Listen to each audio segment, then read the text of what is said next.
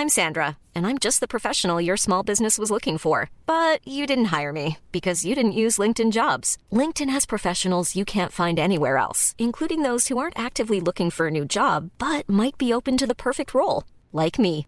In a given month, over 70% of LinkedIn users don't visit other leading job sites. So if you're not looking on LinkedIn, you'll miss out on great candidates like Sandra. Start hiring professionals like a professional. Post your free job on linkedin.com/people today. Hey, I'm Ryan Reynolds. At Mint Mobile, we like to do the opposite of what Big Wireless does. They charge you a lot, we charge you a little. So naturally, when they announced they'd be raising their prices due to inflation, we decided to deflate our prices due to not hating you. That's right. We're cutting the price of Mint Unlimited from $30 a month to just $15 a month. Give it a try at mintmobile.com slash switch. $45 upfront for three months plus taxes and fees. Promo rate for new customers for limited time. Unlimited more than 40 gigabytes per month. Slows. Full terms at mintmobile.com. Elle est très bonne. Très très bon. Sérieux, c'est- ça goûte le, le cocktail sans Hey, c'est fucking triste le suçon, hein. C'est épicé, mais c'est bizarre, sucer ça. C'est épicé et sucré ou juste épicé? C'est quoi le. C'est les deux, man. Ah ouais? Je sais pas, euh, je, sais pas comment d- décrire. La poudre est. euh, La poudre est bizarre. Ouais.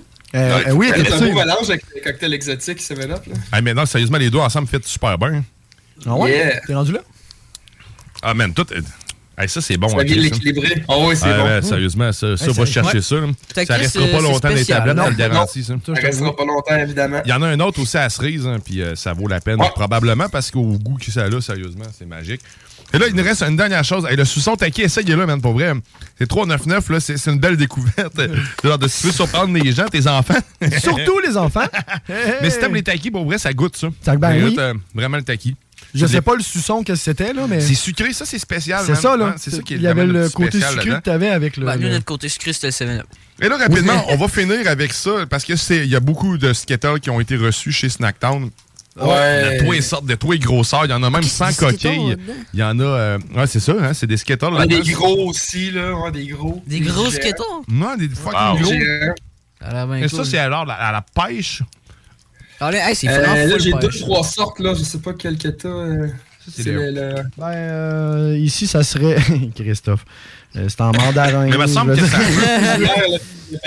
pas. non. Ouais, fruit de la passion, pêche, orange. euh, Skittles, ça vient d'un ancien jeu européen, hein, dont euh, se sont inspirés le bowling de ce jeu-là, le jeu du Skittles. Puis les bonbons se sont inspirés de ce jeu-là. C'est pas mal, genre, on dirait comme le 7-Up, on dirait que c'est cocktail exotique. Il y a des Skittles. Oh, ouais. C'est bon. Les Skittles, ça, c'est comme les chips, hein, faut que t'en prennes une grosse poignée. Non, c'est Ouais. ça. Euh, Même s'ils n'ont pas tous le même goût. hein. C'est pas grave, ça se marie tellement bien. Ah, c'est ce que j'ai fait. C'est ça. Voilà. Wow. Ah, Oh, mon man, c'est Dieu. bon. Oh C'est mon bon. dieu. Ah. Ah, là, j'ai eu le goût d'aller essayer toutes les autres. Surtout ceux sans coquille, ça j'étais intrigué. Oui. Il y a pas Puis on a de- même des jujubes Skittles. Ouais, c'est ça. Ah non, sérieusement, va faire ton tour là, s'il y a vraiment, vraiment, vraiment du beau stock chez Snacktown. Hey, on, on s'attarde pas plus longtemps. Non, on a déjà On a défoncé. déjà défoncé. On remercie, on remercie eh ben, la bulle immobilière qui nous a euh, Permis de défoncer. Un gros merci, Eric. Merci Merci, énormément. Hey, on va faire son tour chez Snacktown. Demain, c'est la bingo chez Snacktown. On va faire ça. Ah ouais, par là. Parce que le bingo Yeah. Merci tout le monde. Merci Alexandre Bella. Merci Théo. Merci, Merci, John. Grizzly. Merci, Merci John. Bye bye. Merci, tout le monde. À demain. Palma, de mi alma, qué linda eres tú, el sauce y la palma se mecen con ca- 96.9, The Alternative Radio. Hey, samedi, tu viendras au pique-nique à l'école de musique Jésus-Marie. Bah, je vais même pas à l'école de musique. Ben, c'est pas grave. C'est pour tout le monde. Il paraît qu'il va même y avoir des musiciens live, de la danse trad, puis tout le kit. Ok, c'est quand? Samedi prochain à 2h. Puis c'est gratis. Ah ben pourquoi pas? Eh où l'école de musique? Tu sais, là, grand-maman appelle ça le couvent de Lauson, juste en bas de Monseigneur Bourget. Tous les détails sur emjm.org. Tu connais pas encore le bingo de CGMD? Ben, il serait temps. 3000 pièces et plusieurs prix de participation. Une animation incroyable, mais aussi patty. The sexiest man on earth. 11,75 la carte et nous sommes dans les meilleurs campings. Rate pas ta chance et visite le 969fm.ca. Section bingo pour les détails. Tout le monde sait que lorsqu'il est question de parler d'immobilier, ça peut devenir compliqué assez vite. Il y a beaucoup de questions, mais très peu de réponses satisfaisantes. C'est exactement pour ça que c'est toujours mieux de s'adresser à un expert ou encore d'écouter la bulle immobilière au 96.9, l'alternative radio, avec votre animateur Jean-François Morin et son co-animateur Kevin Filion. À chaque semaine à l'émission, on reçoit des experts et on jase de divers sujets pour vous tenir bien informé sur tout ce qui touche l'univers de l'immobilier. La bulle immobilière, tous les samedis de 16 à 18 heures à CJMD 96.9, l'alternative radio. CJMD 96.9. 969fm.ca.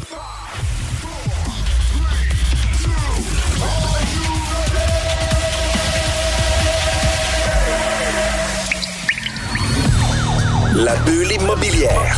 La bulle avec Votre animateur, Jean-François Morin. Jeff, Jeff Morin, courtier immobilier. Et son co-animateur, Kevin Filion. À chaque semaine, on reçoit des experts sur tout ce qui touche l'immobilier. Et on jase. Des questions, Des réponses. pour tout ce que vous devez savoir. Dans l'univers immobilier. La, la bulle immobilière.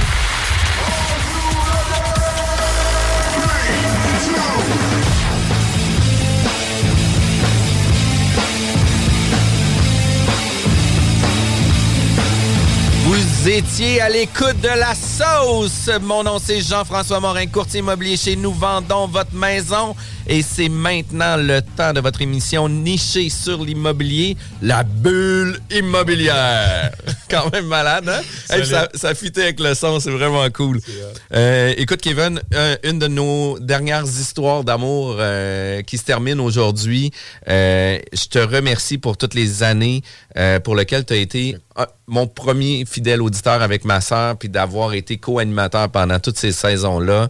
Un grand big love. Merci beaucoup. Merci à toi, Jeff. Écoute, ça a vraiment été trippant. Super belle expérience. Puis, euh, écoute, je sais pas quoi dire d'autre que te remercier. Honnêtement, on a tellement vécu des beaux moments, tellement des belles rencontres. Fait que euh, je suis vraiment content de passer le flambeau. Puis les rencontres sont le fun aussi. Ben on, a, on a eu l'opportunité de rencontrer Jean-Yves puis Francis euh, du groupe Influence Immobilier.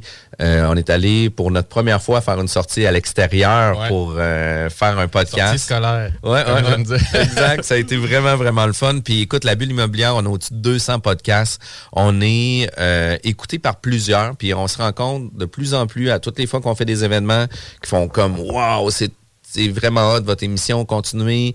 On a des gens qui nous écoutent sur le 2X, sur le 3X. Salut Alex, on le sait que c'est toi qui fais ça.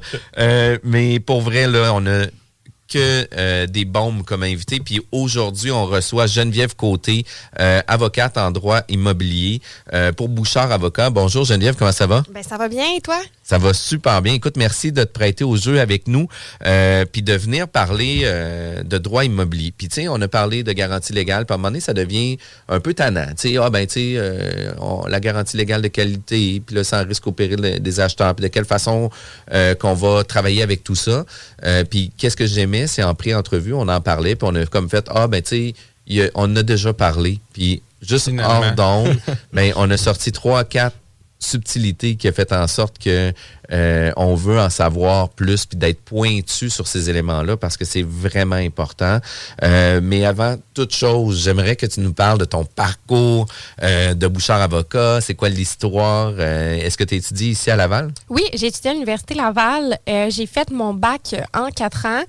Euh, pourquoi je suis devenue avocate? En fait, c'est hyper simple. J'ai eu la piqûre très jeune. Euh, ma tante était adjointe juridique depuis euh, maintes et maintes années dans un quand même gros cabinet qui, est maintenant, qui a maintenant fusionné avec un autre. Elle m'a amené travailler avec elle quand j'étais je, je devais avoir à peu près là, 10 ans. Et j'ai tellement trouvé ça beau, le bureau. J'ai vu qu'il y avait beaucoup de livres. Et moi, je suis une fan de livres. J'ai toujours beaucoup lu. J'ai dit, mon doux, je veux travailler dans un bureau De où est-ce qu'il y a plein de livres comme ça. Je veux lire à longueur de journée. Et c'est ce que je fais d'ailleurs. Euh, le bac aussi, là, c'est beaucoup de lecture.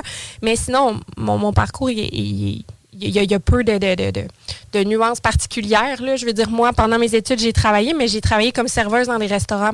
Donc, euh, je j'ai pas fait euh, rien de, phénoménal versus quelqu'un d'autre. Puis, puis tu es une fille de la rive sud? Absolument. J'ai toujours été sur la rive sud, là, originaire de Saint-Apollinaire. Et là, maintenant, là, euh, depuis les 15 dernières années, je suis de Lévis.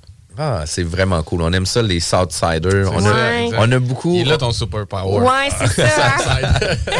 Puis euh, Bouchard Avocat, c'est quand même une grosse firme. On connaît Stéphane Pagé pour l'avoir déjà reçu ici à la Bulle Immobilière, pour le rencontrer régulièrement dans des événements de courtier immobilier. C'est un pro euh, sur la défense des courtiers immobiliers, puis d'avoir un professionnel dans une transaction, puis euh, de limiter euh, les problématiques avec des gens qui veulent vendre sans courtier immobilier. Souvent, on va parler sans commission, mais ça augmente terriblement les risques, la façon de travailler, etc. Fait que, tu sais, euh, euh, c'est un bureau qui est bien implanté. Stéphane, il est très euh, actif dans le droit immobilier puis de faire rayonner le cabinet. Absolument. Mais l'histoire de Bouchard, Oui, en fait, Bouchard Plus Avocat, avant c'était Bouchard Pagé Tremblay. Ça a été créé à la fin des années 80 par deux frères qui sont les frères Bouchard. Et euh, ça, ça a grossi d'année en année et le, le- le changement de dénomination sociale a eu lieu en 2019. Euh, pour uniquement, là, il y a eu une espèce de mode pour les cabinets d'avocats de rapetisser le nom. Bouchard Pagé Tremblay, c'était peut-être un peu long à énoncer. Et donc là, on est rendu Bouchard Avocat, Bouchard Plus Avocat. Donc euh, voilà. Puis, euh, à l'heure où on se parle, il y a un des, des fondateurs du bureau qui est juge à la Cour supérieure euh, du Québec. Puis, on est environ, là, je dirais, euh, entre 15 et 20 avocats. là. Euh, D'ailleurs, il y a, des, nouveaux, euh, nouveaux membres qui vont joindre à nous, mais on est un cabinet, je dirais, moyen. Puis oui, c'est un très bon point. Stéphane et moi, on s'implique beaucoup auprès des courtiers immobiliers. D'ailleurs, Stéphane, une des premières conférences qu'il a propulsées dans le domaine, c'est la conférence avec un courtier, c'est payant. On est d'avis qu'il n'y a que des avantages à faire affaire avec un courtier. Puis nos dossiers d'horreur, on se le cachera pas. Moi et Stéphane, on le sait, c'est des dossiers du proprio. C'est correct, là, on, on veut pas interdire ça. Les gens, ils- font leur choix. Sauf que clairement, avec un courtier, il n'y a que des avantages. Et on s'implique aussi auprès de l'OACQ pour donner de la formation aux courtiers. Parce que nous, on est d'avis que si on prévient, on est mieux prévenir que guérir, moi Stéphane. Même si ça va nous enlever des dossiers, c'est pas ça. Nous, c'est pas ça qui est important. Nous, on veut prévenir les litiges. Puis c'est pour ça qu'on est aussi impliqués. puis vous êtes spécialisé dans le droit immobilier, dans le droit des affaires, je crois aussi? Oui, exactement. Au bureau, en fait, on fait de tout sauf du criminel et pénal. Donc, moi, Stéphane et Félix-Antoine de Roy, on est trois avocats qui font uniquement ou quasi uniquement de l'immobilier, alors que nos collègues font du droit de la famille, du droit des affaires, euh, du droit des biens, en fait, les servitudes, bornage et tout. Euh, alors, c'est un peu de, de tout ça, là, du, du litige civil général aussi. Puis toi, c'est un concours de circonstances qui t'a amené à pratiquer surtout en immobilier chez Bouchard? Dans le sens, t'es-tu arrivé puis t'as fini tout de suite ton parcours de commencer avec eux là-dedans ou Oui. t'es arrivé un peu comme. J'ai fait, en fait, j'ai fait mon stage dans un groupe euh, cabinet de la, la région de Québec. Puis, je faisais beaucoup de droit du travail parce que ma maître de stage était, euh, c'était sa, sa spécialisation, en fait, le droit du travail. Elle travaillait beaucoup là-dedans. Puis, c'est un concours de cir- circonstances, pardon, qui m'a amené chez Bouchard Avocat pour travailler avec Stéphane. Mais j'ai tout de suite euh, tombé en amour avec le droit immobilier. Ça me passionne. Ça touche tout le monde. C'est ça qui, qui est aussi oui. intéressant, tu sais. Tout le monde doit se loger. Tout le monde doit euh, payer son hypothèque et tout. Euh, puis d'ailleurs, euh, anecdote cocasse que je, raconte toujours à mes clients qui, me disent Vous pouvez pas comprendre, mais oui, je peux comprendre. Mes parents euh, se sont fait poursuivre quand j'étais très jeune pour un dossier de vice caché. J'ai vu l'impact que ça a eu dans leur vie. Euh, je l'ai vécu avec eux, même si j'étais très jeune. Et donc, je sais très bien ce que mes clients vivent. Puis c'est quelque chose que j'aime les aider là-dedans, là, comme je l'ai déjà vécu personnellement. Puis en parlant, tu sais, justement de problématiques de recours contre vice caché, c'est les éléments les plus importants. Puis souvent, c'est galvaudé. Puis on parle de garantie légale, de garantie légale de qualité. On parle de haut risque et péril de l'acheteur. On parle de sans aucune garantie. Euh, fait que, tu sais, ça devient un peu mêlant. Puis, tu sais, on parlait de nuances au niveau des différentes garanties. Puis, euh, Kevin, tu sais, t'es un gars qui est quand même très allumé. T'es actif dans l'immobilier. Puis, tu me dis, ah ouais, crème, je savais pas qu'il y avait autant de nuances à propos de la garantie. Là. Pour moi, c'était euh, une garantie de laquelle on se dégageait euh, au- de, de qualité et au péril de, de l'acheteur, mais je C'est pensais ça. pas qu'il y avait toutes ces nuances-là, puis tout ce que ça pouvait impliquer au niveau des titres. Puis, euh, Ben oui, parce que la garantie légale, ce que les, ce que les gens savent pas, c'est qu'il y a deux. La garantie légale, si on la met là, dans un graphique, elle est en haut, puis elle a deux sous-catégories, qui est la garantie légale de qualité et la garantie légale du droit de propriété. Et c'est deux choses complètement distinctes. Donc, si on exclut la garantie légale, par exemple, une clause qui serait rédigée sans garantie légale au risque et péril de l'acheteur, on exclut ces deux sous-catégories, qualité, droit de propriété. Si on rédige une clause qui est indiquée sans garantie légale de qualité au risque et péril de l'acheteur, ça veut dire qu'on a uniquement exclu la sous-catégorie qualité et il reste la, caté- la sous-catégorie du droit de propriété qui est toujours garantie. Puis, tu sais, pour amener ça, la, la garantie de qualité, on parle de garantie de vice caché, des composantes, etc. Puis la garantie euh, des titres, ben, tu sais, c'est la garantie pour euh, s'assurer, euh, ben, la garantie légale, là, c'est pour s'assurer que tu es vraiment propriétaire, que les servitudes ont été déclarées, euh, qu'il n'y a pas quelqu'un qui a le droit de passer sur ton terrain, qui n'a pas été décrit, etc. Fait que, on vient, aussi. on vient différencier ces deux éléments-là. Oui, c'est ça. La garantie du droit de propriété, effectivement, c'est tous les titres, l'historique de recherche de titres que le notaire fait euh, avant de notarier la transaction. Mais la garantie du droit de propriété inclut aussi la conformité du bâtiment, de l'immeuble, la maison, peu importe comment on l'appelle, au règlement et lois applicables. Donc, règlement de zonage, les règlements de la municipalité, la ville, peu importe où est-ce que le bâtiment est situé, et aussi les, règlements provinciaux, là, par exemple la loi sur la qualité de l'environnement. C'est pour ça, Kevin, tu disais, là, par exemple, un dossier de contamination de sol. Je donne un exemple, qu'il y a un réservoir de mazout qui a coulé sur le terrain il y a, il y a plusieurs dizaines d'années. On peut quand même aller chercher la responsabilité de notre vendeur quand la garantie de titre nous a été octroyée. On pourrait penser que c'est un vice caché, c'est le premier réflexe qu'on a, mais on peut aussi le traiter sous la garantie du droit de propriété parce que c'est avoir un terrain contaminé, en fait, ça, c'est non conforme à la loi sur la qualité de l'environnement. On est en infraction. Et- Puis cette nuance-là, puis cette subtilité-là vient faire en sorte que la majeure partie des gens qui ont eu des réservoirs à l'huile euh, vont dire, écoute, je vais me protéger, je vais émettre la clause de vente sans garantie légale de qualité au risque et péril de l'acheteur. Mais non, tu as encore un risque de te faire poursuivre, puis on pense qu'on vient de protéger au maximum le client, puis la réalité, c'est non. Que là, tu comprends, comprends c'est le de qualité. C'est lui qui vient comme. Oui. On dirait qu'on en met plus, mais en fait, on en, On en met moins. c'est ça. Exactement. Puis en même temps, il faut faire attention aussi parce que si tu enlèves la garantie des titres, puis la garantie de qualité, ben ça fait en sorte que peut-être que ton prêteur ne voudra pas prêter, peut-être que euh, tu sais, on n'aura pas de créancier dans le dossier là, parce que là, tu sais, on ne peut plus garantir rien. Fait que le notaire, lui, ça augmente sa responsabilité au niveau des recherches pour être sûr, sûr, sûr, sûr, sûr que l'immeuble est vraiment clair. Parce que sinon, tu sais, la représentation pour la recherche vient pas nécessairement répondre. Euh, Tu vois, ça, c'est une autre distinction. Moi, je pensais que, honnêtement que c'était vraiment une responsabilité totale du notaire. Là. Tu sais, Je pensais Mais- pas que le fait de l'exclure, ça ajoutait une responsabilité au notaire. L'historique, oui. allez, je voulais Non, non, mais j'allais juste dire dans le sens du point de vue du, finan- du financement, en fait, là, ou du banquier. Là. Le notaire, euh, effectivement, c'est sa responsabilité de faire la recherche des titres. Par contre, tu sais, contamination de sol, je donne l'exemple de ça, je reviens là. euh, Il pourra jamais le voir. Ouais, non, il pourra, il pourra jamais le voir. Puis c'est pas les institutions financières, c'est essentiellement en matière commerciale qui vont demander un test de sol parce que euh, le commerce peut avoir eu, par exemple, plus de va-et-vient et tout ça. Ben, des, des commerces, par exemple, des stations essence euh, désaffectées et tout ça. Mais effectivement, on, on peut pas savoir là, quel test euh, ou euh, conditions en fait. Là, mettons, on parle d'environnement, mais un autre exemple, mettons que ça serait du zonage ou de l'usage, ça pourrait être, mettons, quelqu'un qui a, je dis n'importe quoi, tu me dirais, c'est correct, mais qui aurait un salon de coiffure annexé Exact. depuis des années qui vend. La personne rachète voulant opérer un salon de coiffure, puis là, tout d'un coup, il y a un flag qui lève au niveau de la ville. Ça n'a jamais été conforme d'utiliser ça en commercial. Très bon exemple. J'ai aussi beaucoup euh, de dossiers où c'est des multilogements qui ont été vendus. Par exemple, moi, je te vends un triplex et on se rend compte, on reçoit un avis d'infraction de la ville deux ans après avoir acheté, puis votre, troi- duplex. votre troisième. Ouais, exact, c'est un duplex. Le troisième logement n'a jamais été approuvé. Quoique, Euh, quoique euh, taxé en triplex oui, depuis. oui, ça, c'est plate. ça. Oui, Mais, mais c'est ouais, c'est ça. ça. Puis là, c'est le moment où ce qu'on dit que la main droite ne parle pas à main gauche à la municipalité. effect- C'est ça, qui est moche. Mais oui, les utilisations, les commerces, c'est tout ça. Puis euh, les, les, les plex, en fait, c'est l'exemple parfait. Là. Puis euh, on parle aussi de succession parce que tu sais des fois on va penser qu'on va retirer euh, la garantie sur une propriété puis là tu sais on va dire ben écoute comme on a retiré la garantie on est clair de nœud Euh, sauf qu'on la succession peut être garante de l'immeuble qui a été vendu même si la personne était vivante. Je, donne, je donne un exemple. On a une population vieillissante euh, de plus en plus. Euh, on a des bébés boomers qui s'en vont en location, etc., vont vendre leur propriété. Euh, leur courtier, puis c'est des gens de 70, 80 ans. Puis même s'ils sont en top forme, ils ont habité longtemps la propriété, mais n'en demeure pas moins qu'ils veulent pas rester garants de la propriété non plus. Fait que là, souvent, ils vont vendre la propriété avec garantie. Une des personnes meurt. Ben, on peut quand même poursuivre la succession pour une problématique que le monsieur a bricolée. Oui, exactement. À partir du moment où le, le- le défunt a vendu sa maison avec garantie légale, que ce soit avant son décès, en fait, ou généralement, les successions, quand c'est au stade où la personne est décédée, c'est sans garantie légale au risque et péril de l'acheteur.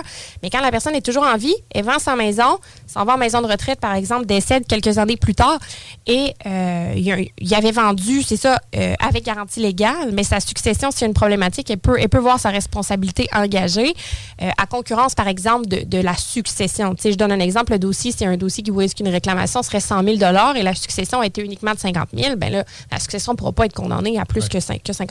Mais, mais il reste qu'elle peut être. C'est ça, elle Oui, peut pas- absolument. elle peut pas s'en décharger ou Non. refuser. Non, exactement. Puis, puis, tu sais, puis même si on refuse la succession, on, on refuse pas les droits de la propriété. Non, ben, ben en fait, si on refuse la succession, là, honnêtement, c'est c'est- c'est le curateur public ouais. qui entre au dossier. J'ai pas eu beaucoup de dossiers à cet effet-là. Là. J'en ai un en cours actuellement. Euh, faut- faut- je pourrais vérifier ça, mais non, effectivement, quand on renonce à la succession, peut-être, par exemple, qu'on pourrait être exonéré, mais dès qu'on accepte la succession, on peut être poursuivi. Quand même, hein? Mais ça n'empêche pas Revenu Québec de pouvoir être poursuivi non plus. Tu sais, tout- tout, est possible. Puis, tu sais, on pense connaître euh, la garantie légale. On en a jasé à plusieurs reprises. Puis, en dedans de 7-8 minutes, là, on vient de changer complètement notre réflexion par rapport à tout C'est ça. sûr qu'on a shaké deux, trois. Ah ouais, ben c'est sûr. Puis tu sais, ça va être un segment qu'on va réécouter encore et et encore. Euh, Puis tu sais, on peut la limiter dans le temps aussi, la garantie légale de qualité. Kevin, je, par exemple, tu achètes ma propriété. Moi, je te dis, écoute, Kevin, je te vends ma propriété sans garantie légale de qualité au risque et péril de l'acheteur. Euh, J'ai vraiment aucun problème avec mes titres. Le certificat est conforme. C'est une propriété qui est de 2016. Tu sais, Il n'y a pas de problématique sur ma propriété. Puis, euh, moi, je décide de te vendre ma propriété sans garantie légale de qualité parce que j'ai un problème de santé pour X raisons qui fait en sorte que je veux pas nécessairement que tu puisses avoir un recours contre moi. Comme ça fait seulement un an que je suis propriétaire, ben je veux pas être garant non plus de la personne avant moi qui était propriétaire. Fait que moi, qu'est-ce que je peux faire? C'est que je peux venir limiter dans le temps la garantie. De dire, Kevin, je te vends. Euh, par contre, ça va être sans garantie légale de qualité au risque et péril de l'acheteur pour la durée que moi, je vais l'avoir habité. Ce qui va faire en sorte que je ne vais pas limiter tes droits à pouvoir venir poursuivre le propriétaire antérieur. Si lui avait fait des rénovations ou fini le sous-sol d'une façon incorrecte, ça va être sa responsabilité à lui. Fait que dans un cas comme ça, moi, qu'est-ce que je viens faire? C'est que je viens bumper Ouais. euh, par-dessus moi la responsabilité à quelqu'un d'autre. Sauf que la Sauf pe- le- que- le- c'est toujours un mais. mais c'est ça, mais la personne en arrière, tu sais, à place d'avoir deux propriétaires successeurs, tu sais, on est rendu trois dans la problématique, on peut splitter les frais, etc. Ben, il y en a un qui a fait une bulle par-dessus, puis ça fait en sorte qu'il ne il fera pas partie de la résolution de problème. Là. Non, c'est ça. Ben, en ce pro- la, personne euh, qui, qui, elle, avait vendu la- la- avec garantie légale, mais donc son acheteur, lui, a vendu 100, elle se ramasse la première au bat, comme au baseball. Tu sais, Puis là, c'est- à elle qui incombe la responsabilité. Moi, mon, mon seul bémol, effectivement, c'est possible. Quand que les parties comprennent bien ça, tout est clair, il n'y en a pas de problème. Mais c'est quand il y a une ambiguïté, puis peut-être que aussi l'ancien propriétaire pourrait invoquer la renonciation de l'acheteur à son égard, de dire écoute, de renoncer à la succession légale à l'égard de mon acheteur à moi, ce qui fait en sorte que ça s'applique à moi aussi. Parce que moi, tu m'as enlevé des droits alors que tu m'en. Tu Je te l'ai pas autorisé ou tu m'en as pas parlé. Fait que oui, c'est une solution, mais c'est pas une solution nécessairement facile non plus. Il y a, Ah, il y a puis ça- plusieurs éléments qui peuvent être invoqués. Ce que tu dis, c'est que, mettons, techniquement, ça doit jamais se faire, mais il faudrait que le, le vendeur en question, mettons, toi, dans l'exemple, tu annonces à ton propre vendeur que tu es en train de te dégager à l'autre. Donc là, il est en connaissance de cause. Ben, idéalement, mais. a un recours, Mais la réalité- mais La réalité arrive- est on pas sait, ça arrive Non, pas. là, on, est, on dans le, le théorique. Non, mais. Ben, parce que, tu sais, si, si on fait ça, là, on bump, là, on s'en va à l'autre d'avant. Moi, je peux, je peux vous en sortir de là, là, à peu près une quinzaine d'argumentations que je pourrais dire, ben, la quittance s'applique à moi aussi, euh, j'ai pas de lien de droit avec toi, comment ça tu me poursuis? Oui, c'est possible, mais c'est plus complexe. C'est- C'est pas autant direct que notre vendeur. C'est pas nécessairement pertinent de montrer cette clause-là, de Ouais. le présenter comme ça. Ou, tu sais, Tout dépendamment du contexte, tout dépendamment de la situation, parce que tu sais, euh, c'est toujours ça dépend. là. Mais euh, oui, ça va s'appliquer euh, exactement à des situations très précises aussi par rapport à ça. Puis, puis tu sais, euh, c'est galvaudé un peu ces temps-ci. Euh, Il y a des gens qui disent ben non, tu sais, on devrait faire un bump pour s'assurer que l'acheteur va, oui, acheter sans garantie légale de qualité, mais va euh, avoir quand même des recours contre les propriétaires antérieurs, mais il y a aussi une qualité de temps. Tu sais, moi, par exemple, Kevin, même maison, même projet, même affaire, je te dis, écoute, Kevin, moi, je te vends ma propriété avec garantie légale pour les deux prochaines années. Puis dans deux ans, tu sais, au 1er janvier 2024, ben, qu'est-ce qui arrive? Ça va être vendu sans garantie légale de qualité au risque et péril de l'acheteur. Fait que si tu as des recours, dater, si tu as un recours à faire, tu peux le faire dans les deux prochaines années parce qu'au 1er janvier, là, c'est bon, mon ami, tu n'auras aucun recours avec nous. Puis, tu sais, avec ça s'ajoutent des systèmes de protection. Chez Remax, il en avait eu un à l'époque qui était intégrité, il y avait un rapport, etc. Euh, C'était plus un service de médiation, mais tu sais, on était capable de venir jouer dans le temps, à quel moment que le rapport était conforme, à quel moment que ça s'appliquait, etc. Fait que les garanties, on peut les fixer dans le temps aussi sur, on t'en donne une pour une durée limitée. Tu l'offres-tu prolongé? Non, il n'y a pas. y a- c'est pas sur la maison. Ouais. Mais oui, on peut, on peut limiter dans le temps. Moi, ce que j'aime dire à mes clients, là, quand on s'entend avec la partie adverse, là, tout est possible. À, à moi, les choses illégales, on peut, on peut pas bypasser ça, là, mais, mais tout ce qui est légal de faire, on peut le faire. Donc, dire je t'octroie une garantie légale, par exemple, pour X nombre d'années, c'est possible de le faire. Parce que, en théorie, la garantie légale, elle n'a pas de limite dans le temps. Donc, il y a des gens qui se font poursuivre pour une maison qui ont eu Ouais. euh, 20 ans. là. Ça, c'est pénible. là. Mais ma- malheureusement, si c'est un vice de construction, ben, il faut retourner à l'époque de sa construction. Fait que si ça fait 30 ans, mais ça fait 30 ans. Là. Mais, mais justement, on retourne au vice de construction. Il y a un constructeur qui le construit, le constructeur n'est plus en affaires. Euh, le recours revient au premier propriétaire. là. Exactement, ça s'arrête au premier propriétaire. Même chose quand quelqu'un fait faillite, euh, Ça brise la euh, chaîne. ça s'arrête là. Si le premier propriétaire ou l'entrepreneur qui a construit a fait faillite, ça s'arrête à, à- à l'acquéreur Ben, subséquent. ça ça s'arrête justement ou ça bump? Mettons quelqu'un fait faillite dans la séquence Ben, construction, on ça peut- bump à l'autre ou les autres en arrière sont toutes clairées? de la- On peut bumper, mais c'est pas. Sais, je veux juste pas que les gens pensent que c'est facile de bumper Ben nécessairement. c'est ça, exa- exactement. Mais ça arrive souvent, en fait, qu'on remonte, euh, on fait l'historique des titres. là. La maison a été construite, par exemple, dans les années 1970 et euh, on se rend compte que l'entrepreneur est plus en affaires, complètement une coquille vide. là. Ben, Ça vient pas mal de s'arrêter là. Puis, on avait discuté là, avant la rencontre d'aujourd'hui de, de la levée du voile corporatif tu sais, pour aller chercher l'actionnaire de la compagnie de construction personnellement. C'est une lourde tâche. Le fardeau de preuve est, est assez, euh, est assez difficile. Donc, si la compagnie est plus en affaires, là, euh, Parce on qu'on comprend que pour lever, le lever du voile corporatif, il faut prouver qu'il y avait vraiment comme une mauvaise intention. Ben, c'est pas juste une pratique euh, qui n'est plus conforme maintenant, Non, non. qui a été appliquée. si bien fait Exactement. là, C'est c'est vraiment lourd comme fardeau de preuve. Ouais.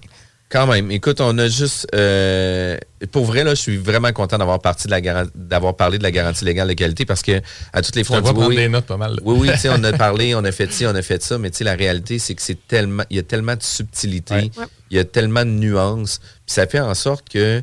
Euh, les gens sont mal informés aussi, puis ça part Ouais. par les courtiers immobiliers aussi sont mal informés, là, parce que quand on va parler des garanties puis des différentes nuances, Ben, c'est euh, vous les conseillers, comme tu disais au début, vous donnez des formations. C'est ce qui fait ça. qu'ultimement, les dossiers qui finissent en litige chez vous, c'est souvent pas par des courtiers, mais c'est Non, parce ça- que, non, exact. c'est parce que, tu sais, je veux dire, il y a une formation à faire. là. C'est pas, Ouais. pas né en sachant tout ça. là. non, non, non, puis on apprend encore Ben oui. et à tous les jours. là. Non, c'est ça. Puis il y, a y une nuance aussi que je veux apporter aujourd'hui. là. Quand on vend sans garantie légale, au risque et péril de l'acheteur, là, on n'octroie aucune garantie. faut pas penser que parce qu'on a caché quelque chose qu'on savait, on est libéré. Je l'ai entendu cette semaine, des gens, euh, mes clients ont dénoncé une situation à ses vendeurs, puis elle a dit T'avais juste à pas acheter sans garantie légale. Non, non, mais excuse-moi, mais ça, si tu l'as volontairement caché. Ça s'appelle du dol. Exactement. Là, peu importe. C'est pas le même recours. Non, exactement. C'est un recours en dol. Et donc, la responsabilité peut être euh, recherchée, en fait. C'est ça, exact. Donc, la madame, elle sera malheureusement pas libérée. Je trouve ça vraiment moche parce que c'est quasiment une admission qu'elle le savait. Ceci dit, il faut, Ouais. pas, faut pas non plus penser que la garantie légale, on peut se cacher de n'importe quoi. là. On est toujours mieux d'être hyper transparent dans tout. Ouais. C'est- Faut, avoir- faut avoir fait ses devoirs correctement Oui. pour Exact. qu'elle soit applicable. D'où d'où l'importance d'avoir une déclaration du vendeur complète, détaillée, d'où l'importance que l'acheteur fasse ses vérifications diligentes aussi, fasse inspecter la propriété, parce que tu sais, il y, il y a eu une certaine époque que c'était toujours la faute du vendeur, quasiment. Puis de plus en plus, les juges responsabilisent les acheteurs puis disent, ben écoute, monsieur l'acheteur, vous avez pas fait inspecter. Euh, malheureusement, tu sais, vivez avec. là. Tu sais, la Non, réalité, elle se passe vraiment comme ça. Euh, vous êtes à l'écoute de la bulle immobilière, c'est diffusé tous les samedis 11h. Vous désirez plus d'informations, c'est simple, allez sur notre site internet jean-françois-morin.ca. Des opinions, The Real Talk, du gros fun. L'équipe de Jean-François Morin, courtier immobilier, a beaucoup de clients actifs. Vous êtes courtier et aimeriez être encore plus dans l'action? Nous sommes prêts à partager notre structure d'affaires avec des courtiers ambitieux afin de vous permettre de faire minimum entre 20 et 60 transactions par année. Contactez directement Jean-François Morin. 88 801 8011. 18 ans et plus. Sexualité. Non! Juste pas pour les doux. De retour à la bulle immobilière avec Kevin Filion de Plan de match Renault. Pour vos besoins d'analyse ou d'optimisation de projet, il faut te contacter à quel endroit? Sur Facebook, à Plan de match Renault ou euh, au 418-456-7717. On a parlé des garanties légales, des garanties légales de qualité, sans garantie, avec les garanties, au risque et péril des acheteurs. Pour vrai, là, c'est vraiment... Quand on connaît pas ça, c'est un beau bordel. Fait que ça vaut la peine de réécouter le premier segment, de réécouter le premier segment, mais encore plus, si jamais c'est pas clair, Stéphane Pagé puis Geneviève Côté donnent de la formation justement pour mieux expliquer euh, la garantie légale parce que c'est quand même un gros morceau Ouais. dans l'immobilier. Chaque situation est unique aussi. Définitivement. Puis chaque contexte est unique aussi. Là. Fait que ça, c'est quand même euh, important de, de bien connaître les nuances de la garantie. Mais un des sujets que tu me disais que tu aimais énormément dans, dans les recours, dans les litiges que, que tu vivais dans ta pratique, euh, c'était beaucoup les désistements de promesses d'achat. Parce que, tu sais, pour vrai, ça nous arrive régulièrement. J'ai eu un courtier dans l'équipe que pour la même cliente, elle s'est retirée quatre fois d'une transaction. Puis là, tu sais, la première fois, il n'y avait pas nécessairement de clause pour se retirer. Il y avait des offres multiples. Puis, tu sais, moi, qu'est-ce que j'ai suggéré au courtier? J'ai dit, écoute, appelle le courtier qui représente le vendeur, explique-lui la situation comme de quoi que la madame, elle agit trop vite, puis qu'il est mieux de se concentrer sur les autres offres qu'il a reçues parce que la dame veut se retirer. Puis tu sais, j'ai dit, assure-toi d'avoir un avis écrit de ta madame, assure-toi de transmettre la documentation, etc. Tu sais, pour protéger sa, sa transaction, etc. Puis le courtier l'a remercié pour dire Waouh, c'est vraiment cool que tu aies pris la peine de faire ça parce que. Mais après ça, c'est arrivé une deuxième fois. Puis là, tu sais, la deuxième fois, j'ai dit écoute, Moins si, fun un peu. si cette cliente-là, puis tu sais, c'est arrivé avec un autre courtier, fait que tu sais, euh, nouvelle situation pour l'autre courtier, mais lui, ça fait deux fois qu'il vit cette situation-là. Puis j'ai dit écoute, j'ai dit à partir de maintenant, pour cette cliente-là, peu importe ce que tu vas faire comme offre, assure-toi d'avoir une clause de sortie. Puis, tu sais, la clause de sortie, ça peut être la visite, ça peut être n'importe quoi, mais assure-toi d'avoir une clause de sortie pour te protéger. Puis, finalement, il y a eu une clause de sortie qui s'est arrivée une troisième fois, puis la quatrième fois, tu sais, elle a acheté à propriété, mais reste que quand même. Du taponnage. Ah que- ouais. C'est quoi dans, dans vos pratiques qui peut arriver par rapport à ça? Puis, c'est quoi les cas qui sont les plus vus? Ben, on se le cachera pas, là, depuis, les, les- depuis le début de la pandémie, là, le, le marché immobilier est un peu en feu. Je dirais plus en furie même, parce Ouais. qu'il y a des. Quand c'est en feu, des fois, c'est toujours positif. Il y a beaucoup de négatifs là, dans, dans la situation actuelle. Euh, je disais que j'aimais ces cas-là parce que c'est pour moi, c'est du bonbon. Parce que la question qu'on se pose, c'est est-ce qu'on peut se retirer, oui ou non? Il n'y a, pas de- a pas de technicalité nécessairement par rapport à ça. Il y a- deux, y a deux euh, cas les plus fréquents. Là, par, mettons, quand on se place dans la position acheteur, c'est l'acheteur qui dépose une promesse d'achat trop vite. Il a mal regardé, chez, il a mal regardé ces choses. Euh, Il n'a pas procédé à une visite nécessairement diligente de la propriété. Euh, un coup de cœur, agir sur les émotions. euh, Il va faire un prix trop élevé aussi, puis il dira, oh non, crime, je paye ça bien trop cher, finalement, ça me tente pas. Ou il trouve autre chose Il le trouve soir autre même. chose. Ouais, Exact, ouais, c'est ouais. une nouvelle ça. propriété sort, puis il fait comme, ah ben non, tu sais, pour 20 000 de plus, je préfère acheter l'autre. C'est ça. Puis, si on va revenir au, au- au comment s'en sortir, mais c'est pas pas facile nécessairement de se sortir de ça. Puis, tu sais, quand on signe une promesse d'achat ou qu'on l'accepte, faut savoir que c'est un contrat. On a mis notre signature dessus. On est lié par ça. C'est pas juste parce que c'est une promesse que ce n'est pas aussi sérieux.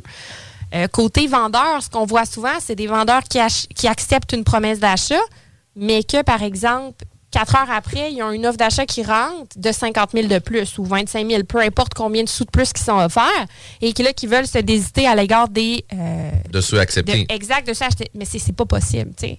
D'où l'importance de prendre le temps. Puis là, il y a beaucoup d'offres multiples ces temps-ci, on le sait, mais prenez le temps de bien les analyser avant de mettre une signature puis d'accepter ça. C'est fondamental.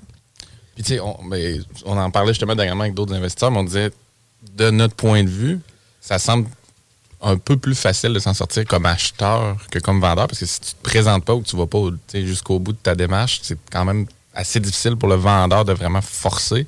Tandis que de l'autre bord, c'est peut-être plus. Mais est-ce que est-ce que c'est ça dans la pratique, dans le sens que c'est quoi les. La passation de titre, il doit en avoir quelques-unes, mais sais, il y a souvent un lâcher-prise avant. Oui, exact. Mais en fait, je vais répondre oui à ta question parce Ben, que. ne sais pas. ne cause pas, ne pas. exact, la cause ne sait pas, qui ne sait pas est une, est une réponse, comme on a dit tout à l'heure.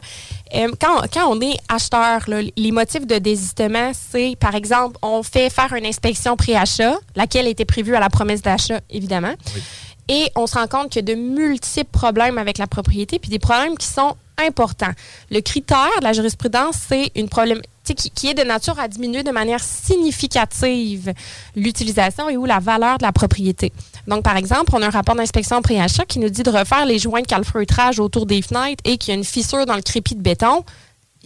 Plus difficile, ça ne veut pas nécessairement dire qu'on peut se retirer. Euh, c'est pour ça que avant de faire une promesse d'achat, aussi les éléments visibles. Je donne un exemple, je l'ai vu souvent depuis la dernière année, disons, euh, des gens qui visitent rapidement font une promesse d'achat et euh, pas conditionnelle à l'inspection, première erreur, mais deuxième erreur, c'est des éléments comment je pourrais dire ça? hein? J'allais dire obvious, là, le mot anglais, mais Évident, évident là, que, que, visible et tout. Mais on ne peut pas non plus se désiter par cet élément-là. Je veux dire, on avait juste à regarder. D'où C'était vu. Puis là, on- par exemple, on va donner l'exemple de la toiture, puis la toiture a été vue, sauf que ça. il y a des arguments qui peuvent être donnés aussi en conséquence. Tu sais, je te donne un exemple.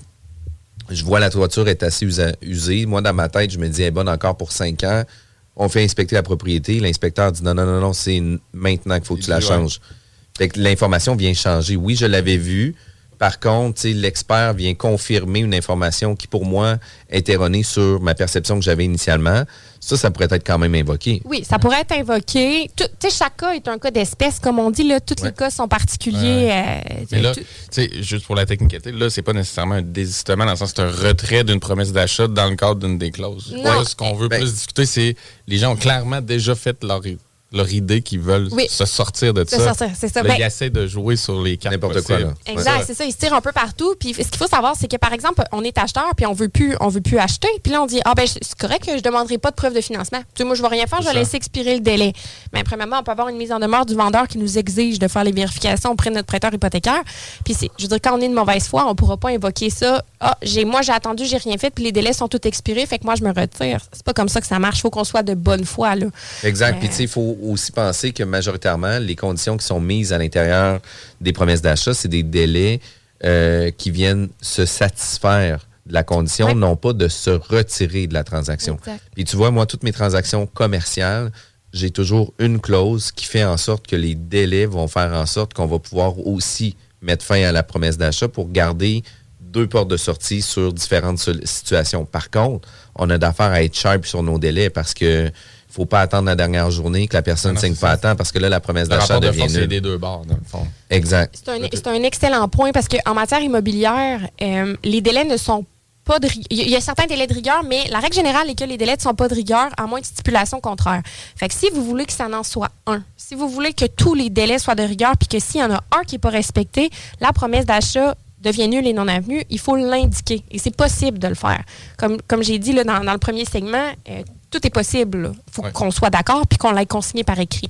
Puis du point de vue du vendeur qui sent que son acheteur, clairement, essaie d'aller à la sauvette, de, Oui. sauver, de se désister, c'est quoi ses options? C'est quoi qu'il peut faire? On en parlait un petit peu en entrevue. Est-ce qu'il peut continuer sa démarche? Doit-tu être stand-by de voir tout Ben- l'autre expirer son délai puis étirer la sauce? euh, C'est ça. Il y, a, il y a deux options. Tu sais, si par exemple, on fait face, en- on on est en présence d'un vendeur qui a des offres multiples, puis que là, il dit, ben là, gars, moi, lui, cet acheteur-là, il est en train de me niaiser, puis j'aurais d'autres offres que je peux perdre si jamais je les accepte pas. Ce qu'on peut faire, c'est transmettre une mise en demeure à l'acheteur. Le, premier, disons qu'on a accepté, et lui dire, écoute, si tu euh, ne lèves pas tes conditions ou si tu ne les remplis pas d'ici le ou au plus tard le, la présente deviendra nulle et non avenue. Donc, on met un délai de rigueur.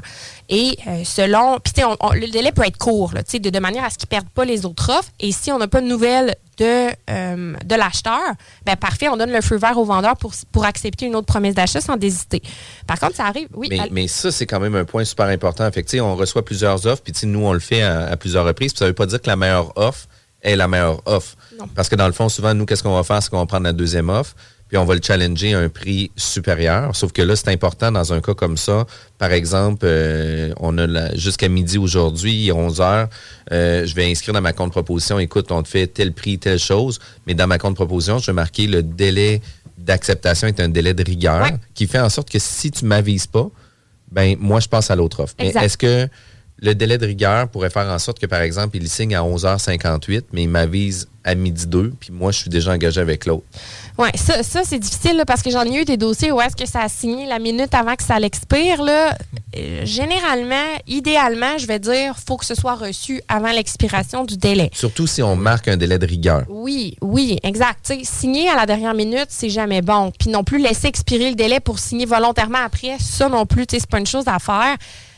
Mais tu sais, je pense qu'on pourrait aussi tweaker la clause en mentionnant, par exemple, euh, que le délai d'acceptation est un délai de rigueur incluant. La un réception, avis, un avis reçu à l'intérieur de ce délai-là. là. Puis tu sais, pour continuer sur l'exemple, là, tu parles d'un vendeur où, qui a d'autres options, puis qui est confortable avec le fait de se dégager, de, tasser l'acheteur Ouais. qui essaie de se décider. Mais si, par exemple, nous, on voulait rester lié avec lui, c'était notre acheteur et tout, mais on veut peut-être continuer les démarches sur, sur le site en port français, C'est ça. sans nécessairement le dégager ou dire, gars, ce soir à minuit, t'es dégagé parce qu'on perd toutes nos options. là, on recommence le processus. C'est quoi qui s'offre à nous, dans le fond? C'est toujours ça que. Il y, a- il y a plusieurs options. Par exemple, un vendeur là, qui a eu une promesse d'achat acceptée, les conditions sont levées. On va prendre celle-là. Puis là, l'acheteur ne veut plus acheter pour une, une- une Changement raison. X. là. Ouais, exactement. Que le vendeur peut faire, c'est déposer, en, fait, transmettre une mise en demeure pour forcer la vente, de dire écoute, moi, je te mets en demeure de venir signer l'acte de vente le ou plus tard le avec la date. Et où il peut aussi, si l'acheteur refuse toujours, intenter une procédure, en fait, procédure judiciaire, déposer une poursuite en passation de titre. Et ça, ce que ça vient faire, c'est de forcer quelqu'un à acheter. Donc, le jugement va équivaloir à titre de propriété. Donc, il va devenir propriétaire. Par contre, en droit civil québécois, on a un principe que la victime doit mitiger ses dommages. Donc, comment mitiger ses dommages? C'est de remettre en vente la propriété et de tenter d'obtenir le même prix ou un prix très similaire pour que nos dommages soient, minimisés. Par exemple, les, frais d'hypothèque et euh, taxes municipales et scolaires qu'on a euh, assumés dans l'intervalle. Euh, mais tu sais, si on vend, par exemple, le même prix, il reste la partie dommage, comme je vous dis, les dépenses engagées. Si on vend un peu moins cher, ben, on a notre recours pour la différence de prix. Exemple que moi, je, voulais forcer des gens à m'acheter à 235 000, puis que finalement, j'obtiens un prix de 220 000, ben, j'ai un 15 000 de recours plus les dommages subis. là. Puis, tu en même temps, c'est à cause que si cette situation-là arrive, euh, on peut pas juste agir de mauvaise foi puis dire non, tu vas acheter ma maison, puis non, tu vas l'acheter, puis pas permettre, genre, d'avoir une piste de solution, puis de, de limiter le dommage. C'est ça que tu expliques. Non, exact. Tu sais, on remet en vente. Moi, c'est toujours ce que je conseille. C'est pas nécessairement une obligation, mais clairement, pour la mitigation des dommages, ça va aider. Euh, moi, je conseille toujours de remettre en vente. Puis, tu sais, si on revend pas, on a quand même notre recours complet en passation de titre. C'est juste une, une autre porte de sortie. Puis, si on Ça re- démontre aussi une bonne foi. Ben oui, puis si on revend, ben crime, c'est tant mieux. On arrête de payer les taxes municipales scolaires, euh, les- les- l'hypothèque et tout ça. On passe à notre prochain projet aussi, puis on arrête de vivre dans une situation de stress. là. Exactement. Mais tu sais, tu vois, nous, on a eu une situation particulière récemment. Euh, écoute, on représente des, des, des- des acheteurs qui veulent s'acheter du neuf. Toutes les ententes écrites, verbales, les communications, tout pour la fin octobre. Euh, nous, on met la propriété sur le marché, reçoit une offre d'achat, confirme avec euh, les clients. Les clients ils disent non, non, tu sais, nous, c'est fin octobre, c'est c'est entendu avec l'entrepreneur, etc. Euh, on accepte l'offre. Les gens font leur inspection. Euh, on attend, on est rendu à la huitième journée sur les dix jours du financement. Euh, notre option, c'est d'attendre euh, la dixième journée minuit pour envoyer un avis pour rendre nulle la promesse d'achat parce que l'entrepreneur, entre-temps, il a dit non, non, non, non. Il dit, moi, j'ai booké d'autres gens entre-temps. Fait que ton projet va être en mars. Mais là, les clients, ils ont des enfants, etc. Puis on n'est plus pas en tout à la même place. Non, c'est ça. La zone de stress que ça l'a amené pour ces clients-là, c'est incroyable. Puis, tu sais, moi, dans la représentation qu'on faisait avec ça, ben, c'était entendu. Tu sais, fait qu'on peut pas, on, on, on- on pouvait pas changer ces éléments-là. Puis là, ben, les clients sont liés avec un vend- un acheteur qui veut acheter la propriété pour la fin octobre. Tu sais, jeune couple, un nouveau bébé en décembre. Tu sais, eux autres veulent pas retarder en mars non plus, là. Puis là, ben, Là, c'est- la chaîne, tu sais, c'est comme ben, la puis de quelle cascade, façon euh, qu'on amène à trouver des solutions par rapport à ça. Le, tu sais, euh, on veut pas vendre deux fois la propriété, on veut pas nuire aux acheteurs non plus. Tu sais, Il y a comme le contexte d'offres multiples où ce qu'on avait une très belle offre aussi. Euh, tu sais, Il y a bien des affaires qui viennent en ligne de compte. Puis finalement, ben, tu sais, on a euh, travaillé un peu plus fort avec l'entrepreneur, puis on a maintenu euh, la date, mais pour vrai, là, c'était une zone de stress incroyable. Oui, Puis, impacte. tu sais, autant les acheteurs que les vendeurs, là, parce que les acheteurs avaient peur que ça fonctionne pas. Ben oui, c'est stressant du côté acheteur, parce que là, là on a parlé peut-être plus comme justement si la- si l'acheteur veut Oui. se désister, de- désistement au niveau de l'acheteur, mais quand le désistement se passe au niveau du vendeur qui essaie d'avoir le 30 000 de plus, puis que toi, tu es acheteur, puis tu es dans le processus, tu avances, mais tu le sens bien qu'il essaie de, de te tasser ou d'en prendre un autre. Tu peux peut-être nous dire un peu ce que Oui. ça peut impliquer, parce que c'est quand même surprenant, là, ce Oui, qu'on avait discuté en pré-entrevue Ben, tu sais, dans ce, dans ce contexte-là, par exemple, ça, ça aurait pu arriver. Exact, puis les gens étaient de super bonne foi, puis on, on était tout le monde en mode solution, mais il aurait pu dire non, moi, je, je sors pas de chez nous le 28 octobre. C'est ça. C'est ça, c'est ça. Ben, en fait, euh, c'est aussi pénible pour les, pour les acheteurs. Là. Sinon, c'est de l'incertitude. Là, ça, ça, les met, ça met les gens dans des positions épouvantables, qu'on ne sait pas où est-ce qu'on va habiter. Puis, tu sais, le logement, c'est un, un élément important de notre vie. Là. Sincèrement, on a Ouais. nos besoins essentiels. Là, puis se loger. Ben, non, puis, puis mais. aussi, c'est parce que quand on est acheteur, on est presque toujours vendeur. Oui, Tu sais, je veux dire, on est- ben, eh, oui, Dans effectivement. le sens qu'on est en train de jouer deux, sur deux ça, tableaux. C'est sais. Ce qu'on peut faire, là, mettons qu'on fait face à un vendeur hyper de mauvaise foi, puis qu'on le sait que si on n'agit pas ici maintenant, il va mettre, il, il va revendre à quelqu'un d'autre. Ouais. On peut déposer un, un recours en injonction. Ça, c'est des recours qui sont attendus rapidement par la cour. C'est des recours entre guillemets d'urgence et les seuls les seuls motifs pour lesquels on peut demander ça c'est pour forcer quelqu'un à faire ou à ne pas faire quelque chose. Donc on va demander une injonction pour le juge. Oui, vas-y. Mais j'allais dire, est-ce qu'on doit avoir complété? Toutes nos, nos, nos clauses, Ah, nos absolument, conditions? oui, oui, Faut faut que ça soit final, si on sent qu'il essaie de nous tasser, parce qu'on l'a oui. dit souvent, c'est le soir même qu'il reçoit une offre de Oui, 40 c'est 000 ça. de plus. Fait que si déjà le lendemain, première visite des lieux, tu sens que hey, j'ai une deuxième offre, euh, probablement que ça ne fonctionnera pas, est-ce qu'il faut que tu te rendes au bout de tes conditions d'inspection et tout avant de pouvoir avoir droit à ce, Faut- ce recours-là? Oui, il faut, faut se rendre au bout de nos conditions et où il faut que les délais ne soient pas expirés. Tu sais, par exemple, qu'il il reste un délai de trois jours pour obtenir mon financement, ça, ça fonctionne aussi, tu sais. Mais si on n'a pas de financement, on peut pas, on peut pas Ouais, c'est. Il faut que les conditions soient pleinement satisfaites puis que la promesse d'achat soit finale. là. Tu sais, Dans le fond, là, c'est c'est scellé. Il nous restait à passer chez le notaire, puis là, ça commence à chirer. Là. Conditions Comprends. pleinement satisfaites ou délai non expiré. La promesse d'achat est toujours en vigueur, elle tient toujours. Donc, ça va être de demander à la Cour d'empêcher le vendeur de vendre sa maison dans l'intervalle. Parce que, en tant qu'acheteur, on peut aussi intenter un recours en passation de titre, donc pour forcer les vendeurs à nous vendre. Mais dans l'intervalle, il n'y aura pas le droit de vendre. Fait que ça, ça, c'est la bonne nouvelle. Puis, s'il vend, c'est là que l'histoire devient le fun. S'il continue sa démarche Ouais, si- et qu'il présente le- à quelqu'un qui n'est pas du tout en connaissance de cause de la situation qui vient acheter, On va l'appeler la le, suite? on va l'appeler le tiers. S'il Ouais. vend à un tiers qui n'est pas parti à la promesse d'achat, malheureusement pour l'acheteur qui s'est fait tasser, euh, on ne peut pas opposer la promesse d'achat au tiers de bonne foi. Donc si le nouvel acheteur, lui, se Ça, là, c'est complètement Ouais. Bordel. Ouais, Disons-le en bon français.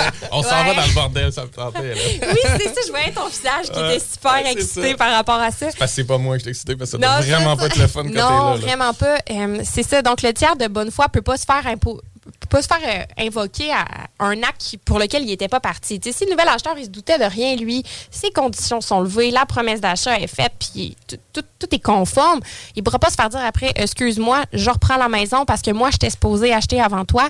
Ça, ça mettrait les gens dans une position d'instabilité. Les titres de propriété, c'est quand même quelque chose qui est important. Donc, une fois que l'acte de vente est signé, tout ça, tu sais, on ne Ouais, pas. mais il y a quand même, il y a Le quand, notaire, il y a quand même un notaire qui Ouais. vient faire euh, une, tu sais, une situation tampon aussi, là, parce que tu sais, quand il va faire l'acte de vente avec le tiers, il va dire au vendeur dans ses déclarations du vendeur comme de quoi qu'il n'a pas vendu sa propriété à quelqu'un d'autre. Ça, ça, c'est sûr, sauf que lui, il peut répondre non. La- je n'ai pas la clause devant moi à, à l'heure où on se parle, mais la- si la clause, c'est est-ce que tu as vendu ta maison à quelqu'un d'autre, lui, il peut dire non. Il a juste signé une promesse d'achat. Il n'y a pas d'acte de vente qui était signé. Mais si notre acheteur Ouais, mais- initial a fait son recours en injonction, là, il y a comme un Ah gel. oui, oui. Mettons, on fait toutes Ouais. les situations, on fait le tour, mais y s'il y a une injonction en ce Ouais. moment qui plane, il y a comme un gel qui fait que la- l'acheteur tiers dans la situation, son notaire devrait constater que, oups, et, tu sais, il y a- y, un flag s'il y a quelque chose qui se passe. Là, il pourrait pas y vendre. Non, c'est ça. Sauf que, tu sais, moi, je me mets dans la position d'un notaire où est-ce qu'on a un vendeur qui est clairement de mauvaise foi là, pour avoir vendu à un tiers, puis qui dit non, il n'y a personne, j'ai signé aucun autre document, non, j'ai pas signé d'acte de vente, puis non, il n'y a pas de recours contre moi. Je ne je fais pas de responsabilité professionnelle, mais il faudrait voir si c'est dans les obligations du notaire d'aller faire une recherche à savoir s'il y a un litige en cours par rapport à cette propriété-là. C'est un peu poussé. C'est pas, le- c'est pas le, t'ouvres le registre foncier puis comme ça non, flash pas du rouge tout. là. Ben non, exactement. À moins qu'on fasse. Il faudrait qu'on publie. Oui, si on publie quelque chose au registre foncier, mais c'est pas parce qu'on fait un recours en injonction que nécessairement on, on publie un avis. On peut le faire super rapidement, oui, auquel cas la notaire va pouvoir le voir. C'est sûr que c'est l'option la plus sécuritaire. là. Parce que tu disais que l'injonction, c'est Oui. une démarche Oui. de plusieurs semaines en Oui. quelques jours, parce que je veux dire, souvent, C'est ça, ça, ça exact. se passe puis on n'a pas le temps. Là. Non, c'est ça. Fait que ça, ça se passe super vite. Fait que oui, l'idéal, mention au registre foncier, injonction, mais si on n'a pas le temps, ça se peut que ce soit juste l'injonction. Auquel cas, la notaire, je sais pas si on peut, on peut lui reprocher ça tant Non, que je ça. comprends. OK. Ça veut dire que le premier acheteur qui est en train de se faire vraiment passer la Ouais. maison sous le nez, puis le nouveau l'a acheté, il se retrouve juste comme Ben, bec à l'eau, c'est terminé. L'acheteur, non, mais le nouvel acheteur, par exemple, il y a un recours en dommages important. Là. Tout lui, ses frais de relocalisation, si jamais il se trouve une maison qui est 20 000 de plus, c'est ce qu'il peut réclamer. Là. Il y a quand même, tu sais, c'est- moche, mais il y a quand même un Il a recours perdu en la maison, mais il garde Oui, ses, ses recours exact, un peu comme le exact. vendeur. là. J'ai eu, un, j'ai eu un dossier, là, ça me fait penser, la, la- la dame qui était supposée acheter avait, avait démissionné de son travail justement pour commencer à travailler plus près de la nouvelle maison. Et là, ils n'ont pas pu acheter la nouvelle maison, mais elle a eu une indemnité pour le salaire qu'elle a perdu, elle, parce qu'elle ne pouvait pas savoir là, que- que- qu'elle allait rester là puis qu'elle n'allait pas avoir la maison. Donc, le fait qu'elle n'avait pas de salaire, ben, ça, ça, c'est un- ça, ça fait partie des dommages qu'on peut réclamer. là. C'est quand même fou, hein? Puis, puis pour vrai, là, quand ça arrive, ces situations comme ça, là, euh, nous, à titre de courtier, là, c'est d'accompagner les clients à avoir des professionnels chez Ouais. Bouchard Avocat Plus ou Bouchard, Bouchard Plus Avocat, oui. Excuse-moi. Le plus, c'est nous, c'est parce qu'on on est plus. C'est Ah, Ouais, c'est ça. c'est vraiment cool. Ouais. Fait que, tu sais, aussitôt qu'il arrive une situation comme ça, notre rôle, c'est de vous accompagner, de vous suggérer de contacter les pros de l'immobilier, les pros en droit immobilier, puis de faire en sorte de vous faire bien accompagner. d'avoir parce- un bon contrat aussi, d'avoir une bonne promesse d'achat, Ouais. toutes les clauses, ça aide. Puis c'est de l'éducation un peu qu'on fait aussi, dans le sens que c'est pas une affaire sur Marketplace. là. Non, non, non, c'est ça. désistes pas, tu sais, c'est pas cet article est-il disponible, puis après Mettons- ça, tu disparais. Mettons là. que tu m'arrives C'est un avec une C'est ça. Mettons que tu m'arrives avec une promesse d'achat verbale, ça se peut que ce soit plus difficile. Que c'est sûr, à faire reconnaître. là, Ouh, mais- Oui, vraiment. Vous êtes à l'écoute de la bulle immobilière disponible en podcast. Vous l'avez manqué cette section-là, réécoutez-la. Puis réécoutez le premier segment aussi parce que c'est ultra important. La bulle immobilière est disponible sur Balados, euh, Spotify, Apple Podcast, mais surtout sur CGMD 96.9. CJMD. Pour une savoureuse poutine débordante de fromage, c'est toujours la Fromagerie Victoria. Fromagerie Victoria, c'est aussi de délicieux desserts glacés. Venez déguster nos saveurs de crème glacée différentes à chaque semaine. De plus, nos copieux déjeuners sont toujours aussi en demande. La Fromagerie Victoria, c'est la sortie idéale en famille. Maintenant, 5 succursales pour vous servir Bouvier, Lévis, Saint-Nicolas, Beauport et Galerie de la Capitale. Suivez-nous sur Facebook. Venez vivre l'expérience Fromagerie Victoria. Les classiques hip-hop, c'est à l'Alternative Radio. Alternative Radio. On est de retour à CGMD 96.9, l'alternative radio. La bulle immobilière, toujours diffusée les samedis 11h, mais surtout en podcast. On est avec Maître euh, Geneviève Côté de Avocat Plus. Bouchard Bouchard plus. plus. avocat. Caroline, euh, Mais je tu suis sais, vraiment- Bouchard avocat, c'est correct aussi.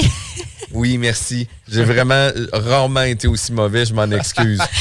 Mais pour vrai, ça vaut vraiment la peine euh, de- de- d'écouter tous les segments parce que c'est vraiment intéressant. Puis dans les garanties, puis dans les, les, les, les problématiques, vient aussi des plans de garantie, des vis de construction sur le neuf. Puis ça, on n'a pas parlé beaucoup. Puis j'aimerais ça juste y aller brièvement par rapport à c'est quoi un plan de garantie, c'est quoi ça couvre, euh, qu'est-ce qui est inclus, exclu d'un plan de garantie, c'est quoi les délais ou les recours qu'on peut avoir? Puis tu sais, juste comme donner une ligne directrice par rapport à ça, puis on- c'est à cause que ça peut faire partie d'un segment complet, puis d'une Ouais. mission complète aussi. Là. C'est ça, puis il faut savoir que moi, je travaille pas pour la GCR non plus. J'ai des dossiers où est-ce qu'elle est impliquée, évidemment, mais je ne suis pas une représentante de la GCR.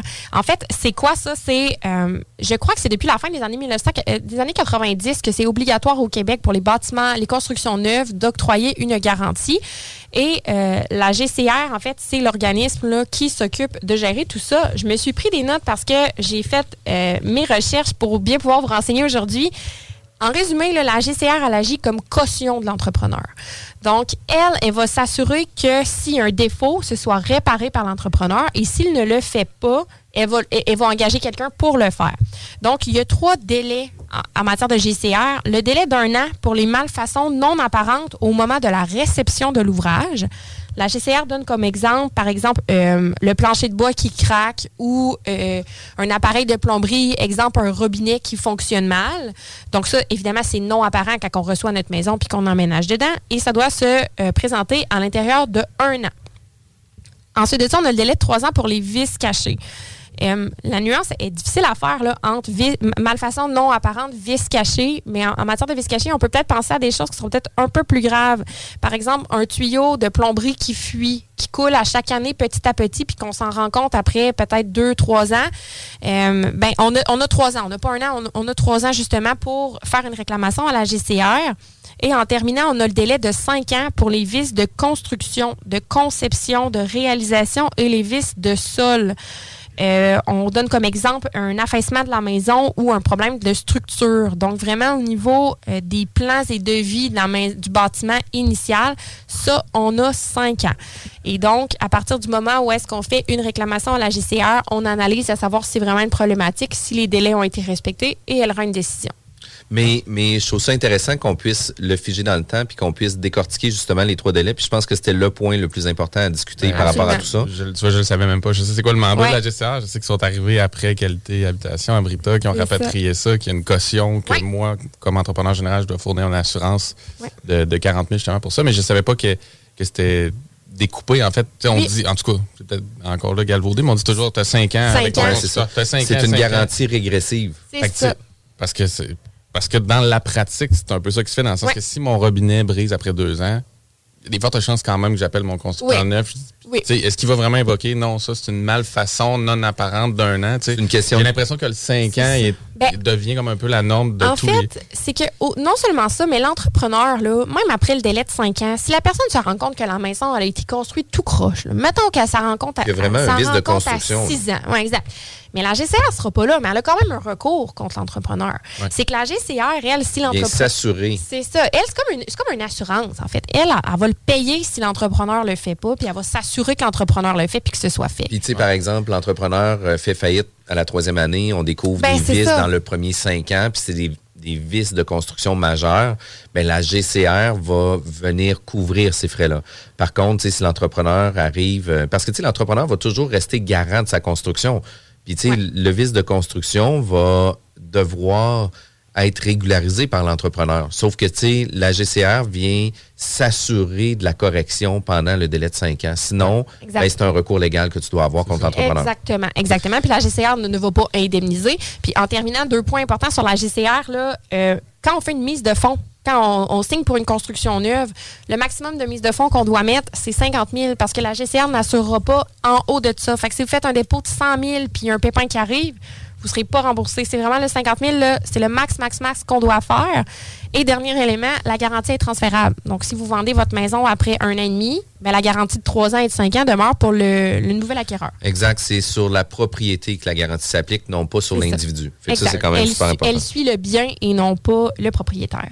Par rapport au dépôt, il y a eu, il y a eu quelques situations qu'on a vues dernièrement, entre autres à la facture de gros, de gros dépôts que les gens ont donnés pour geler une maison, mais qui se sont, qui, qui, oui, ont été indemnisés, mais se sont fait rappeler qu'il y a une limite sais, qu'on ne doit pas d'en donner plus, sinon Exact. malheureusement la garantie Puis rapidement, rapidement, les cinq erreurs que tu vois régulièrement dans, dans l'immobilier puis dans, le do- Oui. dans ta pratique, c'est Dans quoi? ma pratique, première des choses, là, aller trop vite. Ça, c'est l'erreur la plus fréquente. Je l'ai, dit dans le premier segment, même je pense que je l'ai répété dans le deuxième. Ne pas agir sous l'effet des, des- des émotions. là. Oh mon Dieu, la maison est parfaite. Go, on signe une promesse d'achat, on regarde rien. Prenez votre temps. Puis, même chose pour les vendeurs en matière d'offres multiples. Soyez, renseignez-vous, faites-vous accompagner d'un courtier, prenez le temps d'analyser les documents puis d'accepter la bonne. Euh, ne pas faire d'inspection pré-achat. Honnêtement, j'a- j'aurais pu la mettre dans les cinq, cinq erreurs, ça aurait pu être inspection pré-achat, inspection pré-achat. Ouais. Il faut faire une inspection pré-achat. Puis même si on est dans un contexte d'offres multiples. Absolument, parce Et dans la que. construction récente. Mais encore plus si on est dans un contexte d'offres multiples, parce que ça veut dire que c'est allé vite, puis il faut, faut éviter, parce que ça ne sera pas une excuse à la cour de dire Ouais, mais là, il y avait des offres multiples, fait qu'il fallait que je lève mes conditions. T'as peur, là, il n'y a personne qui t'a obligé à lever tes conditions, là. C'est toi qui as volontairement renoncé à ça pour être sûr de ne pas perdre la maison. Exact. Puis après ça, on va toujours essayer de trouver un fautif. Puis là, ils vont dire, ben, c'est le courtier qui m'a suggéré de le faire. Puis la réalité, c'est non. Écoute, on vient juste rementionner même dans notre formulaire, on fait paraffer le formulaire aussi pour dire, écoutez, vous avez été mis en contexte, vous le savez, c'est un grand risque que vous prenez. Puis oui, effectivement, que ça pourrait faire partie des top. Ça, ça pourrait être juste l'inspection C'est ça, pré-achat, c'est le top la 5. base. Mais ceci dit, là, je vais résumer. Quand, quand on, a fait, on renonce à une inspection par un professionnel, on renonce à des droits. On renonce à pouvoir invoquer à l'encontre, à l'encontre de notre vendeur et ou de l'inspecteur pré-achat qui a une responsabilité professionnelle des défauts qui pour nous étaient cachés, mais pour, qui pour eux étaient apparents. Donc, c'est hyper important. Troisième erreur, les, les, euh, quand on revend une maison qu'on a achetée sans garantie légale, avec garantie légale.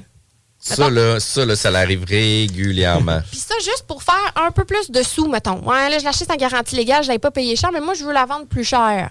Ben, bonne, tu sais, euh, pensez-y deux fois, là, parce Ben que tabarouette, la chaîne de titre, ça se peut qu'elle s'arrête à vous.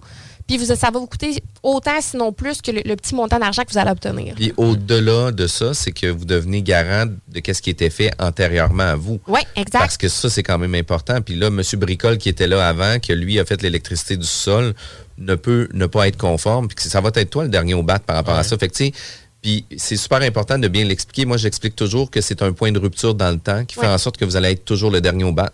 Fait que, tu sais, il faut faire en, en sorte que quand on achète sans condition légale de qualité, ben majoritairement, on va revendre sans garantie légale de qualité. Encore là, ça se présente bien parce qu'on dit, tu sais, la chaîne était cassée Ben avant. oui. Je, je ne veux pas prendre la responsabilité de ce que je n'avais pas à prendre, donc je le remets sur le marché. sans- Exact. cette Il faut, faire attention aussi parce que la garantie peut être réapplicable dans un, contexte, par exemple, que quelqu'un achète une succession qui est vendue sans garantie légale de qualité. Le gars, c'est un entrepreneur, il a flippé à la maison, il l'a rénové. euh, Quelqu'un qui rénove une propriété se doit d'être garant des travaux qu'ils ont Ouais. fait. Fait que, tu sais, on peut pas retirer les garanties euh, sur des travaux que j'ai faits parce que c'est supposé d'être conforme au code d'aujourd'hui. Puis que tu sois entrepreneur ou pas, la norme de construction s'applique pour toi aussi. Puis, plus que ça, le, le- le vendeur professionnel ne peut exclure sa garantie. Fait que un, un- Un entrepreneur. un entrepreneur qui fait un flip et qui rebâtit quasiment de A à Z, bonne chance d'exclure ta garantie. oui. Euh, alors, ensuite de ça, quatrième, euh, l'âge des propriétés, les maisons âgées. Je sais qu'il y en a qui veulent se lancer dans des projets de, de- rénovation et tout ça, mais il faut qu'on sache que quand on achète une maison qui est âgée, je vais dire là, en haut de 30 ans, là, les éléments d'usure normale, les, les- composantes qui ont atteint leur durée de vie utile, ce n'est pas un vice caché. On n'a pas de recours contre notre vendeur. Si j'achète une maison qui a été construite en 1965, puis que je me rends compte qu'il y a de l'eau dans le sous-sol parce que le drain français il est bouché, le drain français, là, il est fini, il est plus bon. J'ai pas de recours contre mon vendeur. Puis C'est clair. clair. non, mais les fausses, même ça sur les fausses sceptiques, je pourrais vous en nommer mille. Après 30 ans, 40 ans, il faut qu'on rénove, il faut qu'on refasse les composantes. Puis dans le temps, là, en 65, les matériaux n'étaient pas aussi performants qu'aujourd'hui. Et le vendeur n'avait pas l'obligation de te dire Fais attention, le drain, ça se peut que d'ici 2-3 ans soit refaire. C'est pas une obligation. Le vendeur, la jurisprudence le dit, il ne doit pas, il est pas obligé de dénoncer les éléments d'usure normale, ce qui est apparent puis ce qui est normal. Fait que faire attention, je sais pas combien de dossiers que j'ai que Ben c'est oui. ça mon argument de défense, c'est l'horreur, sincèrement. Puis, puis ça revient un peu à l'inspection. Eh bien oui, parce que absolument. Parce que l'inspecteur va te soulever, gars, Tout le temps. j'ai pas accès, j'ai pas de cheminée, Exact. ton drain, il est probablement en graisse, c'est une construction des années 60-70. Exact. Prends pour acquis qu'il est fini. Mom deserves the best, and there's no better place to shop for Mother's Day than Whole Foods Market. They're your destination for unbeatable savings, from premium gifts to show-stopping flowers and irresistible desserts. Start by saving 33% with Prime on all body care and candles. Then get a 15-stem bunch of tulips for just $9.99 each with Prime. Round out Mom's menu with festive rosé, irresistible berry chantilly cake, and more special treats. Come celebrate Mother's Day at Whole Foods Market.